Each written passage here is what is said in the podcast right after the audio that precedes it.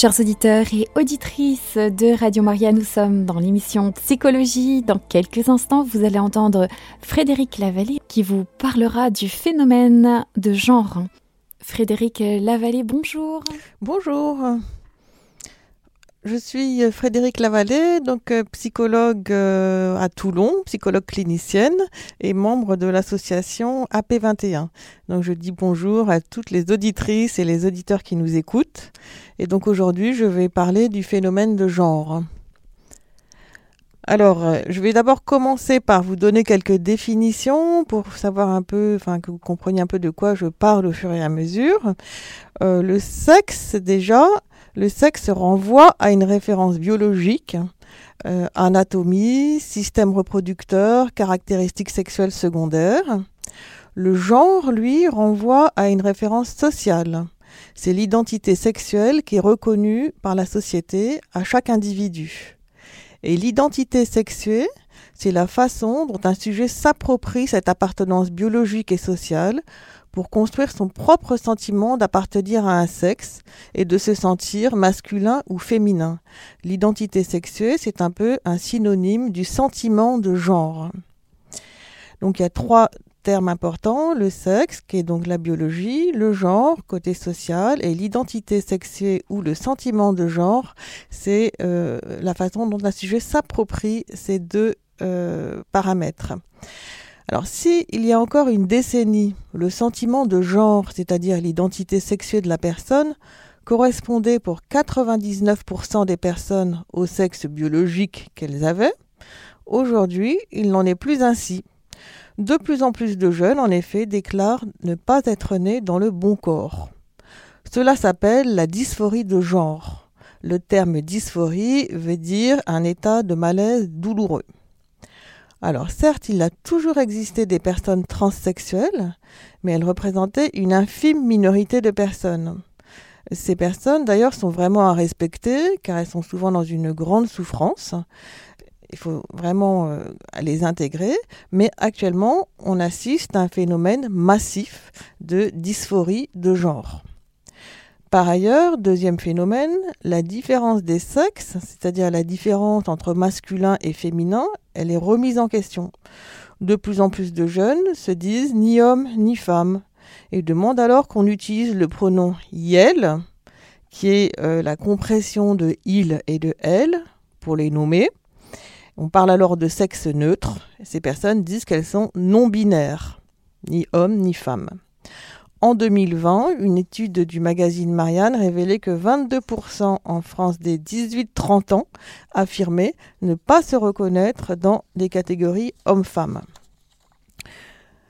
Alors pourquoi ça? Eh bien, En effet, un certain nombre de personnes d'associations militantes, mais aussi certains professionnels de santé, diffusent l'idée selon laquelle le sexe biologique d'un être n'est d'aucune aide pour déterminer son genre le genre serait totalement détaché de la biologie et pourrait être choisi sans aucune contrainte.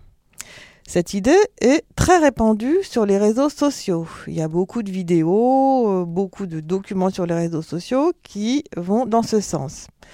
Auparavant, le fait de ne pas avoir un sentiment de genre qui correspondait à son sexe biologique, c'était considéré comme une pathologie, comme une souffrance, mais aujourd'hui, c'est dépathologisé. Ces personnes disent aux jeunes qu'ils n'ont pas à être enfermés dans un sexe déterminé par la biologie de façon arbitraire, mais qu'ils peuvent au contraire choisir leur genre et aussi d'ailleurs changer d'avis au cours de leur vie. Ce discours crée énormément de confusion chez les jeunes, si bien que beaucoup d'entre eux sont perdus, surtout au moment de l'adolescence, où ils sortent de l'enfance pour se construire en tant qu'hommes ou femmes. En conséquence, les demandes de changement de sexe ont connu une explosion au cours des dix dernières années aux États-Unis et en Europe. Selon les pays, la fréquence du diagnostic de dysphorie de genre, a été multipliée par 10 ou multipliée par 40 au cours des 10-15 dernières années. Alors, pour essayer d'avoir quelques repères dans cette confusion, nous allons voir comment se construit l'identité sexuée, c'est-à-dire le sentiment de genre. Là, on va vraiment être dans le domaine de la psychologie. La construction de l'identité sexuée, c'est un processus qui démarre au cours de la toute petite enfance, mais qui continue tout au long de la vie, puisqu'on n'est pas obligatoirement le même homme ou la même femme au début et à la fin de son existence. L'identité sexuelle se construit dans l'interaction entre des facteurs biologiques et environnementaux, c'est-à-dire entre des facteurs qui sont innés et des facteurs qui sont acquis. Contrairement à ce que voudraient dire les tenants de l'idéologie du genre, la part du biologique est très importante. Il y a en particulier un, chercheur belge qui s'appelle le professeur Jacques Balthazar, qui a écrit en 2019 un livre intitulé La construction du cerveau masculin, qui est paru ensuite en poche en 2022 sous le titre Cerveau masculin, cerveau féminin, parce qu'on lui a reproché dans son titre de ne parler que du cerveau euh, masculin. Donc cerveau masculin, cerveau féminin. Et dans ce livre, et également dans toutes ses recherches, il affirme au contraire que la part du biologique est énorme dans la construction du sentiment de genre. Même si elle se fait, bien sûr, en interaction avec les facteurs environnementaux. Il évalue, sans que cela puisse bien sûr se calculer exactement, la part du biologique à environ 80%. Alors la biologie, elle est constituée par l'influence des gènes d'une part, puis par l'influence des hormones. Selon lui, dès la naissance, certaines zones du cerveau ne sont pas développées de la même façon entre la moyenne des garçons et la moyenne des filles. Exemple, les zones qui déterminent l'empathie sont plus développées chez les filles. Les zones qui déterminent la motricité, l'agilité sont plus développées chez les garçons. Et pour montrer cela, ben, il y a des études qui ont été faites chez des bébés à qui l'on montre un objet qui bouge et un visage humain en même temps. il y a un petit bébé, on lui montre un objet qui bouge et un visage humain. Eh bien, il se trouve que majoritairement, les bébés filles vont regarder le visage humain alors que les bébés garçons vont regarder l'objet qui bouge. Majoritairement, hein, c'est une moyenne, hein. ça ne veut pas dire que tous les bébés vont faire la même chose, mais c'est en, moyenne. Et plus tard, chez les garçons, les zones qui déterminent les capacités d'orientation sont plus développées. Et chez les filles, c'est plus les zones qui déterminent l'empathie qui sont plus développées. Jacques Balthazar, il explique que certaines caractéristiques sont déterminées dès la vie prénatale. Ensuite, les différences biologiques, elles vont se renforcer au moment de l'adolescence sous l'influence des hormones. Les hormones génèrent des différences dans les émotions. D'ailleurs, les adultes qui changent de sexe et qui ont donc des traitements hormonaux disent que c'est incroyable la différence que cela provoque au niveau de leurs émotions. Donc tout ceci même si c'est très raccourci, euh, nous amène à nous rendre à l'évidence que nous sommes des êtres biologiques, soumis aux lois de la nature, et donc que nous ne pouvons pas tout changer, tout choisir, comme on voudrait nous le faire croire. Une fois cette part du biologique affirmée, il y a bien sûr des facteurs environnementaux qui interviennent et qui sont constitués de l'environnement culturel, également de l'environnement familial. Nous allons en citer quelques-uns de ces facteurs environnementaux. Dans la petite enfance, la famille joue un rôle primordial dans la construction de l'identité sexuée, et celle-ci commence bien avant la naissance dans la tête des parents. Durant la grossesse, en effet, les parents élaborent des représentations de l'enfant à venir, fille ou garçon. Ensuite, dès la naissance, un enfant est désigné comme masculin ou féminin, et il sera éduqué selon les représentations de son environnement familial. Cela se fait en particulier à partir des interactions parents-enfants. Il se trouve que les intonations peuvent être différentes selon si on parle à un bébé fille ou à un bébé garçon. Le toucher également. La manifestation des émotions. Il a été montré que nous avons tendance à manifester plus d'émotions quand on s'adresse à un bébé fille et à être plus dans le geste, dans le mouvement quand on s'adresse à un bébé garçon. Évidemment, les jeux que l'on propose ne seront pas les mêmes. Donc c'est vrai que la part de l'environnement est très importante, puisque la connaissance du sexe biologique de l'enfant influence le comportement des parents, et il est impossible pour des parents d'élever un enfant neutre. La composition de la famille va évidemment être importante. La personne qui est la plus présente auprès de l'enfant compte. Ainsi, les pères ont tendance à moins parler que les mères, à être plus dans les interactions physiques, etc tous ces comportements de l'environnement vont modifier à la fois le comportement de l'enfant, mais aussi son cerveau, qui va être façonné d'une façon ou d'une autre en fonction de ce que l'on aura le plus développé chez lui. Entre 18 et 24 mois, c'est-à-dire très tôt, l'enfant va se constituer son premier noyau d'identité sexuée à partir des différences biologiques dont il commence à prendre en compte, en particulier avec le fait que les enfants arrivent à se tenir debout, ils commencent à pouvoir voir leur sexe, et également à partir des facteurs environnementaux qu'on vient de, citer. C'est autour de ce noyau que va se constituer la masculinité ou la féminité. À 4 ans, la quasi-totalité des enfants répondent correctement aux, questions sur l'identification des sexes concernant autrui ou eux-mêmes. Et entre 4 et 6 ans, l'enfant va atteindre la constance de genre, c'est-à-dire la compréhension que le genre est une caractéristique permanente, non modifiable. En tout cas, c'était comme ça jusqu'à présent. Il va alors s'identifier aux parents du même sexe que lui et grandir comme cela. Alors les enfants, pendant cette phase de construction, ils vont parfois s'amuser à prendre les caractéristiques de l'autre sexe. Les petites filles s'amusent à faire pipi debout, les petits garçons peuvent s'habiller en filles. Ceci fait partie du développement normal. Il peut bien sûr y avoir des enfants qui sont plus ou moins féminins ou masculins. Un enfant peut être plus proche de la moyenne des caractéristiques de l'autre sexe sans que cela soit un trouble. Ensuite, les lieux de socialisation de l'enfant, la crèche, puis l'école, vont relayer ou au contraire infirmer l'influence familiale. À noter que depuis 50 ans, la mixité favorise la bisexualité des activités et des jeux. Après, à l'adolescence, l'identité sexuée, elle est remaniée sous l'influence de trois facteurs. Et on va voir qu'à chaque étape, le fait de changer de sexe, c'est-à-dire les demandes qui sont faites actuellement, elles peuvent donner l'illusion de permettre de surmonter ce qu'il y a à surmonter dans chaque étape, donc de construction à l'adolescence. Alors d'une part, les modifications hormonales qui amènent le corps à se transformer rapidement, elles sont parfois psychiquement douloureuses. Cela peut prendre du temps aux garçons comme aux filles d'accepter ce nouveau corps. refuser son corps en disant qu'il ne correspond pas à son identité, peut être une solution que trouve l'adolescent pour résoudre ce mal-être. Je n'aime pas mon corps de fille, bah, c'est normal, puisqu'en réalité, je suis pas une fille. Je suis un garçon, voilà, c'est ça la solution. Mais en réalité, c'est une solution qui ne résout rien, qui ne fait que contourner le problème. En outre, ce qui se complique sur le plan psychique à cette période, c'est que le sexué, c'est-à-dire l'identité, elle s'articule avec le sexuel, le fait qu'on commence à avoir des désirs sexuels pour autrui. C'est-à-dire que la question, c'est pas seulement à, ce moment-là, euh, suis-je une fille ou un garçon, mais est-ce que je désire les filles ou les garçons ou les deux? Puisqu'actuellement, il est très banaliser quand même de pouvoir avoir des désirs pour un sexe, un autre ou pour les deux sexes.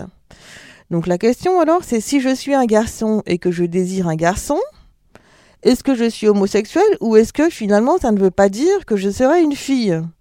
Et idem, pour une fille, si je suis une fille et que je désire une fille, eh bien au fond peut-être que c'est parce que je suis un garçon. Et si je désire à la fois les filles et les garçons, eh bien est-ce que je ne serai pas finalement non binaire, ni fille ni garçon. On dit aux jeunes qu'ils peuvent choisir n'importe quel objet sexuel, homme, femme ou les deux, et choisir aussi d'être de n'importe quel sexe, homme, femme ou neutre. Cela évacue au passage la question de l'homosexualité. Mais évidemment, ça crée énormément de confusion. Et par ailleurs, comme à l'adolescence, l'union sexuelle, la, sexualité peut faire peur, le fait de changer de sexe, elle peut donner l'illusion que l'on va échapper à la communion sexuelle, au fait dans laquelle on pourrait se perdre. Le fait de changer de sexe peut donner l'illusion que l'on va avoir un contrôle sur sa sexualité. Certains spécialistes, médecins ou psychologues pensent d'ailleurs que la vulgarisation de la pornographie est en lien avec les troubles de l'identité sexuelle, car elle donne une image très violente de la sexualité. Les troubles de l'identité sexuelle peuvent alors être interprétés comme un refus de la sexualité, ou en tout cas, comme je l'ai dit tout à l'heure, comme une tentative de prise de contrôle sur elle. Et d'ailleurs, alors que la pornographie a tendance à représenter l'acte sexuel sous une forme violente envers les femmes qui sont présentées comme des objets, on a comme par hasard beaucoup plus de demandes de changement de sexe chez les filles que chez les garçons. Enfin, euh, en termes d'identification, à l'adolescence, la construction de l'identité sexuelle se complique puisque alors que le jeune enfant s'identifiait naturellement aux parents du même sexe que lui, à l'adolescence, c'est le contraire.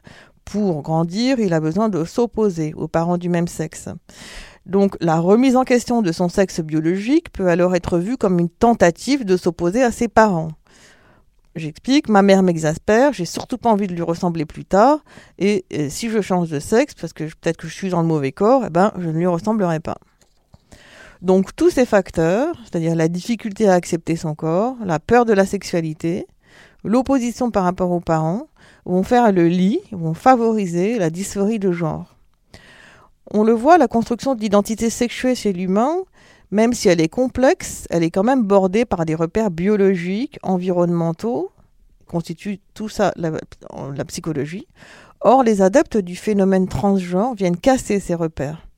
Il y a des enfants et des ados qui sont mal dans leur peau, qui manquent de confiance en eux, qui sont en opposition par rapport à leur milieu familial et qui se disent transgenres, parfois tout simplement pour faire comme le groupe à la mode ou pour gagner en popularité.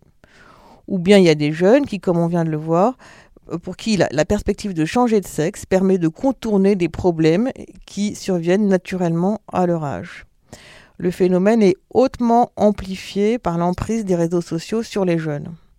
Alors comment se passent les transformations? Une fois le diagnostic de dysphorie de genre posé en France, qu'est-ce qui est proposé? Alors déjà on propose aux jeunes d'opérer une transition sociale. La transition sociale, c'est bon, changer de prénom, changer de pronom, c'est-à-dire se, se faire appeler il, elle, enfin inversé, ou elle, et un changement vestimentaire. Au point que, en septembre 2021, le ministre de l'Éducation nationale, euh, qui était à, l'époque Jean-Michel Blanquer, a fait publier une circulaire qui euh, demande aux établissements euh, publics hein, scolaires d'accompagner ces transitions au mieux à l'origine, c'est l'objectif d'inclure euh, les personnes transsexuelles, mais finalement, ça revient un peu à banaliser euh, ces difficultés. Euh, en l'occurrence, la circulaire de Jean-Michel Blanquer, elle demande aux professeurs d'accepter le changement de prénom et de pronom des enfants et des ados. Alors à noter, on en reparlera tout à l'heure, que les établissements catholiques ne sont pas obligés de suivre cette circulaire. Alors juste petite anecdote, en Écosse depuis 2021, une loi autorise les enfants à partir de 4 ans à changer de prénom et de sexe à l'école de manière informelle et ce sans l'autorisation des parents. Ensuite, il y a une transition médicale. Des bloqueurs de puberté peuvent être proposés dès l'âge de 10 ans, c'est-à-dire ils inhibent la puberté, c'est-à-dire qu'ils empêchent la croissance des organes sexuels, la production d'hormones, mais ces traitements sont réversibles. Stade d'après, on a le traitement hormonal euh, qui est possible dès 16 ans. Ce traitement, lui, par contre, il est irréversible. Il consiste à administrer des hormones sexuelles afin de déclencher les changements physiques du genre désiré. Ce traitement doit être suivi à vie. La personne passe d'un être sain à un patient à vie. Ceci génère d'ailleurs, entre parenthèses, d'énormes profits pour l'industrie pharmaceutique. Et donc, ce sont des patients à vie et avec des traitements qui présentent de nombreux effets secondaires. Donc, c'est pas du tout anodin. Et enfin, dernier niveau, le plus élevé, les interventions chirurgicales. Alors, il y a la torsoplastique et l'ablation des seins, qui est autorisée à partir de 16 ans. Et ensuite, la chirurgie des organes génitaux, qui est autorisée à partir de 18 ans. Parfois, ces solutions sont proposées sans qu'il n'y ait aucun questionnement sur les motivations réelles du jeune. Peut-être avez-vous vu, auditrice et auditeur, un reportage qui s'appelle Petite fille de Sébastien Lifshitz qui a été diffusé sur Arte en 2020, où on voit un petit garçon, Sacha, 9 ans, qui a envie de devenir une petite fille, qui va consulter dans un service spécialisé avec sa mère et qui est tout de suite orienté vers des solutions médicales, sans qu'aucune explication ne soit recherchée quant à son mal-être. À un moment donné, au cours de l'entretien avec la pédopsychiatre, la mère dit que pendant la grossesse, elle voulait avoir une fille et que peut-être ça influence sur le mal-être de Sacha, mais la pédopsychiatre lui répond que non, ça n'a rien à voir, ça n'a aucun rapport. Alors qu'on vient de voir au contraire que l'attitude des parents, leur désir, leur représentation joue un grand rôle dans le sentiment de genre. Il y a parfois des passages très rapides entre le diagnostic de dysphorie, la transition sociale et la transition médicale, sous l'influence de, ce militantisme pour la transidentité. Il y a une occultation du fait que beaucoup de ces jeunes souffrent d'autres troubles, des dépressions, des troubles du comportement, des traits autistiques parfois, donc ils présentent une souffrance qui demanderait à être traitée dans sa globalité. À l'âge adulte, certains trans ont regretté leur décision et ont détransitionné. On sait que le risque suicidaire est plus important dans la population trans adulte que parmi la population générale, il y a donc incontestablement une souffrance chez ces personnes qui souvent perdure après la transformation. Les pays qui étaient le plus précurseurs commencent à faire marche arrière, comme la Suède, où désormais les opérations chirurgicales sont interdites avant 18 ans, alors que ce n'était pas le cas avant. Alors, qu'est-ce qu'on peut faire à notre petit niveau pour limiter ce phénomène? Si on a dans son entourage un jeune qui déclare souffrir d'une dysphorie de genre, faut pas se braquer, à mon avis. Il faut d'abord l'écouter, chercher à le comprendre, qu'est-ce qu'il ressent exactement, d'où vient ce mal-être, et explorer d'autres solutions à ce mal-être que le changement de sexe. Est-ce que c'est son corps que l'ado n'accepte pas? Dans ce cas, voir comment l'aider à s'accepter. Est-ce que c'est la sexualité qui lui fait peur? Essayer de comprendre pourquoi. Dans ce cas, expliquer, par exemple, que la pornographie n'est pas la sexualité. Est-ce que c'est une façon de se faire remarquer? Donc, voir comment il peut prendre confiance en lui. Est-ce que c'est une façon de s'opposer à ses parents? Ne pas hésiter à le faire consulter un médecin, un psychologue, un psychiatre pour aider à comprendre le problème. Si le jeune a vu des vidéos d'influenceurs trans, les regarder avec lui pour essayer de lui faire poser un regard critique envers les témoignages qui donnent l'illusion du bonheur. Donc essayez de favoriser au maximum la prise de recul et la réflexion ce qui suppose d'être soi-même dans la prise de recul. Il faut vraiment bien écouter le jeune et essayer de voir qu'est-ce qui a pu l'amener à euh, être dans cette démarche. Le but, c'est aussi de se donner du temps, de retarder le plus possible la prise de décision. Les thérapies de conversion sont interdites depuis janvier 2022 les thérapies de conversion, c'est les thérapies qui interdisent, par exemple pour les homosexuels, ça se faisait beaucoup avant, d'essayer de faire changer euh, l'orientation sexuelle d'une personne. Donc c'est une bonne chose que ces thérapies soient interdites, mais en revanche, les thérapies qui visent à retarder la décision d'opérer une transition, elles sont nécessaires. Il faut d'autant plus prendre le temps que selon les études, entre 60 à 90% de ces enfants surmontent cette discordance entre leur sexe et leur ressenti une fois adultes. Il ne s'agit pas pour autant de penser qu'il ne peut pas y avoir d'authentique souffrance par rapport au genre et des cas où la transformation sera inévitable, mais c'est à évaluer au cas par cas et ça reste donc, comme on l'a dit tout à l'heure, exceptionnel. Il y a un livre qui est vraiment très intéressant, euh, qui a été écrit par Caroline Eliachev et Céline Masson, qui s'appelle La fabrique de l'enfant transgenre, dans lequel elles disent que tout l'enjeu est que le jeune se sente entendu dans sa demande, que sa souffrance soit réellement prise en compte, sans céder à l'impératif immédiat de changement de sexe exigé.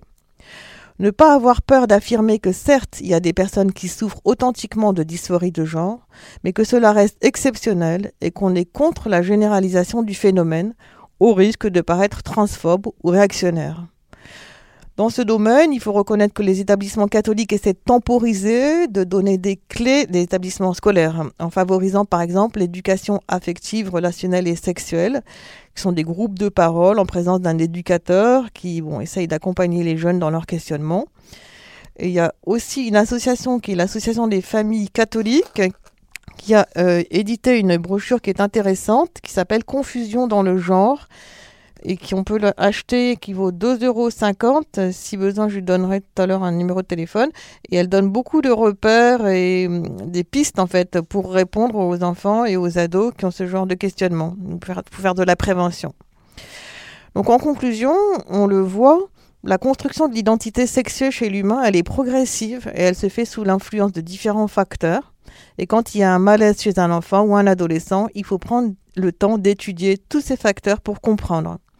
Il est important de réaffirmer auprès des jeunes des repères biologiques, des repères culturels, ancestraux, de différences euh, fondamentales entre les hommes et les femmes, qui donnent une complémentarité et non une rivalité.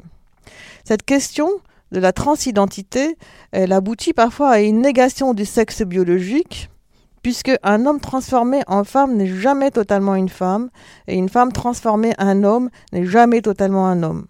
Donc cela brouille, tous les repères et annule les limites. Il y a maintenant des personnes qui se disent transespèces, qui disent être des animaux dans des corps d'humains. On peut se demander alors jusqu'où nous allons aller. Comme le disent Caroline Iliachev et Céline Masson que je viens de citer, s'il n'y a plus de corps, plus de sexe, plus de femmes, plus d'enfants, que reste-t-il de l'humain? Rester humain, c'est se soustraire aux interdits fondamentaux et accepter de renoncer à sa toute-puissance en intériorisant des limites. Voilà, je vais terminer. Je vous remercie de m'avoir écouté et je suis disponible maintenant pour vos questions. Merci beaucoup euh, Frédéric Lavallée. Euh. Et Thérèse nous rejoint pour euh, intervenir. Bonjour Thérèse. Et merci, merci à Frédéric pour cet très intéressant exposé. Merci. beaucoup. C'est clair, c'est en même temps affolant. Hein. Et puis, je comprends mieux ce qu'a dû être, je, je, rejoins un peu plus ce qu'a dû se passer euh, dans la Genèse euh, au paradis. Euh, je pense que à partir du moment où l'être humain veut être créateur à la place du créateur, ça ne marche plus. Ouais, c'est vrai. Ça ne marche plus. Mm. ça n'a plus de limites. Voilà. tant que l'être humain n'aura pas compris ses limites, on marchera sur la tête. Bien entendu, je, je n'exclus pas du tout la souffrance des personnes qui sont atteintes par, par, ces, par ces mots. Hein. Mais je pense que la société, au lieu de leur venir en aide, est en train de les enfoncer. Absolument, c'est sûr. Les enfoncer quand on pense qu'un petit enfant peut, euh, peut changer de prénom, mais enfin c'est, c'est hallucinant. Alors à ce moment-là, euh, si je me trouve pas bien avec deux jambes, euh, je vais demander à ce qu'on m'en coupe une. Euh, si je me trouve pas bien avec deux bras, et puis après, c'est irréversible. Mais est-ce qu'on peut changer son ADN non, on peut pas. Effectivement, c'est ce que disent les médecins, c'est qu'en fait chacune de nos cellules en fait est homme ou femme quoi. Et c'est pour ça que je disais qu'on devient, on peut pas un, un, homme transformé en femme n'est jamais vraiment une femme et inversement. Donc il faut il faut assumer, il faut, je pense, assumer malgré les souffrances que je ne nie pas. Hein, que je ne veux pas occulter. Il, faut assumer son ego. Hum. Euh, heureusement quand même, euh, bon, là c'est, il y, a quand même beaucoup de gens hein, qui résistent euh, à ces discours. Et d'ailleurs, je voulais juste préciser qu'il n'y a pas que des personnes catholiques ou chrétiennes ou d'autres religions qui résistent. En l'occurrence, le livre que j'ai cité, La Caroline et la chef et Saline Masson, c'est pas à ma connaissance des personnes qui sont s'inscrivent dans une quelconque religion.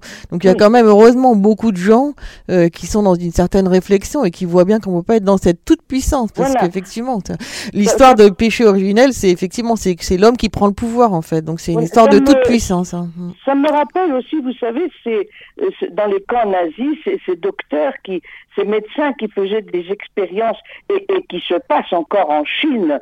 Euh, en Chine, dans des laboratoires, il y a encore des expériences entre humains et animaux euh, affolants. Hein, ça continue. On, on, on, ne le sait pas toujours, mais ça continue. Et, et ce qui, ce qui me, me, me gêne, c'est que maintenant, on n'en est plus au complexe d'Oedipe ou au complexe d'Electre. Maintenant, on veut toucher à, l'existence même du corps humain. Alors à ce moment-là, je pense que l'humanité va être euh, condamnée à mourir de faim parce que si en mangeant un beefsteak ou en mangeant une salade, on est en train de manger quelqu'un qui a déjà existé, ça devient impossible à se nourrir. Hein? Euh, ne, mange pas, euh, reprends un peu de salade, mais ça va être ta grand-mère ou reprends un peu. Euh, on n'en sort plus là, ça, ça, devient, ça devient du délire. Mm, en tout mm, cas, je vous remercie beaucoup Merci, parce que votre exposé a été très clair. Et puis, je pense qu'il faut continuer à garder son, son bon sens et quand, quels que soient les problèmes, quels que soient les problèmes, bien entendu, en dehors de toute, euh, toute euh, confection, tout cela. Personnellement, en tant que chrétienne, quel que soit le problème physique ou moral qu'on puisse avoir, le Christ a dit, prends ta croix et suis-moi. Mmh. Je pense qu'on peut prier quand même pour les familles qui sont confrontées à ces problèmes de désir de transformation des jeunes. Je pense que c'est une sacrée épreuve quand même. Hein. Hmm. Voilà, ne pas nier la souffrance, l'accompagner, et seul l'amour peut remédier à tout. Hmm. Je vous remercie beaucoup. Euh, merci, merci beaucoup. Merci à vous pour votre intervention. Merci, au revoir. Merci Thérèse, au revoir. Merci. Voilà, alors justement, euh, quelle prévention pouvons-nous faire euh, auprès de nos jeunes? Euh, bah, Je pense qu'en fait, il faut pas déjà, il faut quand même un peu se renseigner. C'est-à-dire qu'il faut quand même vraiment aller voir euh, qu'est-ce qu'ils voient comme vidéo, qu'est-ce qu'ils ont comme information. Ça vaut vraiment le coup hein, pour se rendre compte que on peut pas s'opposer à quelque chose quand on n'en connaît pas du tout le, le contenu. Donc euh, voilà, mais il faut pas, il faut vraiment essayer de voir ce qui les influence. Euh, et ensuite en parler avec eux. Et, puis euh, n'est pas hésiter, à mon avis, à, avoir des positions un peu claires, un peu tranchées, parce que je pense qu'il y a quand même beaucoup de gens qui osent pas dire, euh, pour pas avoir l'air d'être réactionnaire, etc., ce qu'ils pensent vraiment. Euh, voilà, bah, je, comme je disais là, dire, bah, bon, il y a une part de biologique. Euh, faut, il faut pas hésiter à dire des choses de bon sens et les jeunes ils ont besoin qu'on se confronte à eux, qu'on discute avec eux, euh, même si on n'est pas d'accord, être dans la discussion et affirmer un peu ses positions, mais toujours dans l'échange, pas pas dans quelque chose qui est autoritaire, etc. Quoi. Enfin, je pense qu'il faut en parler en fait déjà, il faut en parler. Enfin, la meilleure façon de faire de la prévention, euh, c'est d'en parler et de donner des repères anthropologiques, euh, psychologiques, biologiques, etc. Et peut-être euh, il y aurait des, lectures que, que l'on peut conseiller pour euh, justement nous aider Oui, bah justement, donc là je vais peut-être redonner. Euh, il y a donc un, fascicule qui a été édité par les associations familiales catholiques qui s'appelle Confusion dans le genre, comment aider vos enfants à y voir clair. Et elle est très bien faite, cette brochure. Je vous donne le numéro de téléphone donc les, des associations familiales catholiques, c'est 01 48 78 81 61 61 01 48 78 81 61, ça vaut 2,50 euros. Et ça, ça donne pas mal de, repères. C'est vraiment très bien fait, hein, justement pour faire de la prévention. Euh, sinon, euh, bah, y a le livre là dont j'ai parlé, il est très accessible à la fabrique de l'enfant transgenre. Euh, il permet aussi d'avoir des arguments euh, c'est écrit, par un médecin et une psychologue, donc des arguments un peu objectifs en fait euh, sur cette question. Et bon, je pense de toute façon, il n'y a pas de recette miracle. Euh, mon avis, c'est quand même très difficile. Hein. Euh, justement, dans le livre, là, il y a des témoignages de parents qui ont des enfants qui vont faire des transitions et pour qui c'est extrêmement douloureux. Enfin, pour les parents pour qui c'est extrêmement douloureux, quoi. Donc, je n'ai pas non plus de recette miracle à donner, malheureusement, euh, quand le problème euh, survient. J'imagine que les parents doivent vivre une énorme euh, culpabilité. Probablement, ouais. ouais. Et puis oui, et puis en même temps avoir des questions sans réponse, quoi, parce qu'on peut se dire qu'est-ce qu'on, comment se fait-il qu'on en soit arrivé là, quoi? Oui, c'est ça. Mm. En se disant, il y a quelque chose qu'on a du mal faire et du c'est arrivé. Alors après, forcément, c'est pas forcément de la faute des parents, c'est aussi, euh, voilà, il faut sortir de cette culpabilité et, essayer d'avancer avec, avec cela. En tout cas, merci beaucoup euh, pour cette très très belle euh, émission. Merci. Qu'est-ce que vous souhaiteriez dire à nos auditeurs, voilà, pour, pour rester dans, dans une note d'espérance et, de confiance bah, bon, je pense quand même que malgré tout, il y a quand même beaucoup de gens sur Terre qui ont les pieds sur Terre encore et qui qui peuvent donner des limites, etc. Et qu'il faut pas hésiter à affirmer ça. Il faut pas, même si on est chrétien par exemple, ne pas affirmer, ne pas hésiter à affirmer un discours chrétien. Je pense qu'il faut prendre position quand même sur ces sujets, parce que parfois les personnes, c'est les personnes qui sont les qui vont le plus dans l'autre sens, qui ont le plus de euh, d'impact dans les médias, qui sont le plus présents, etc.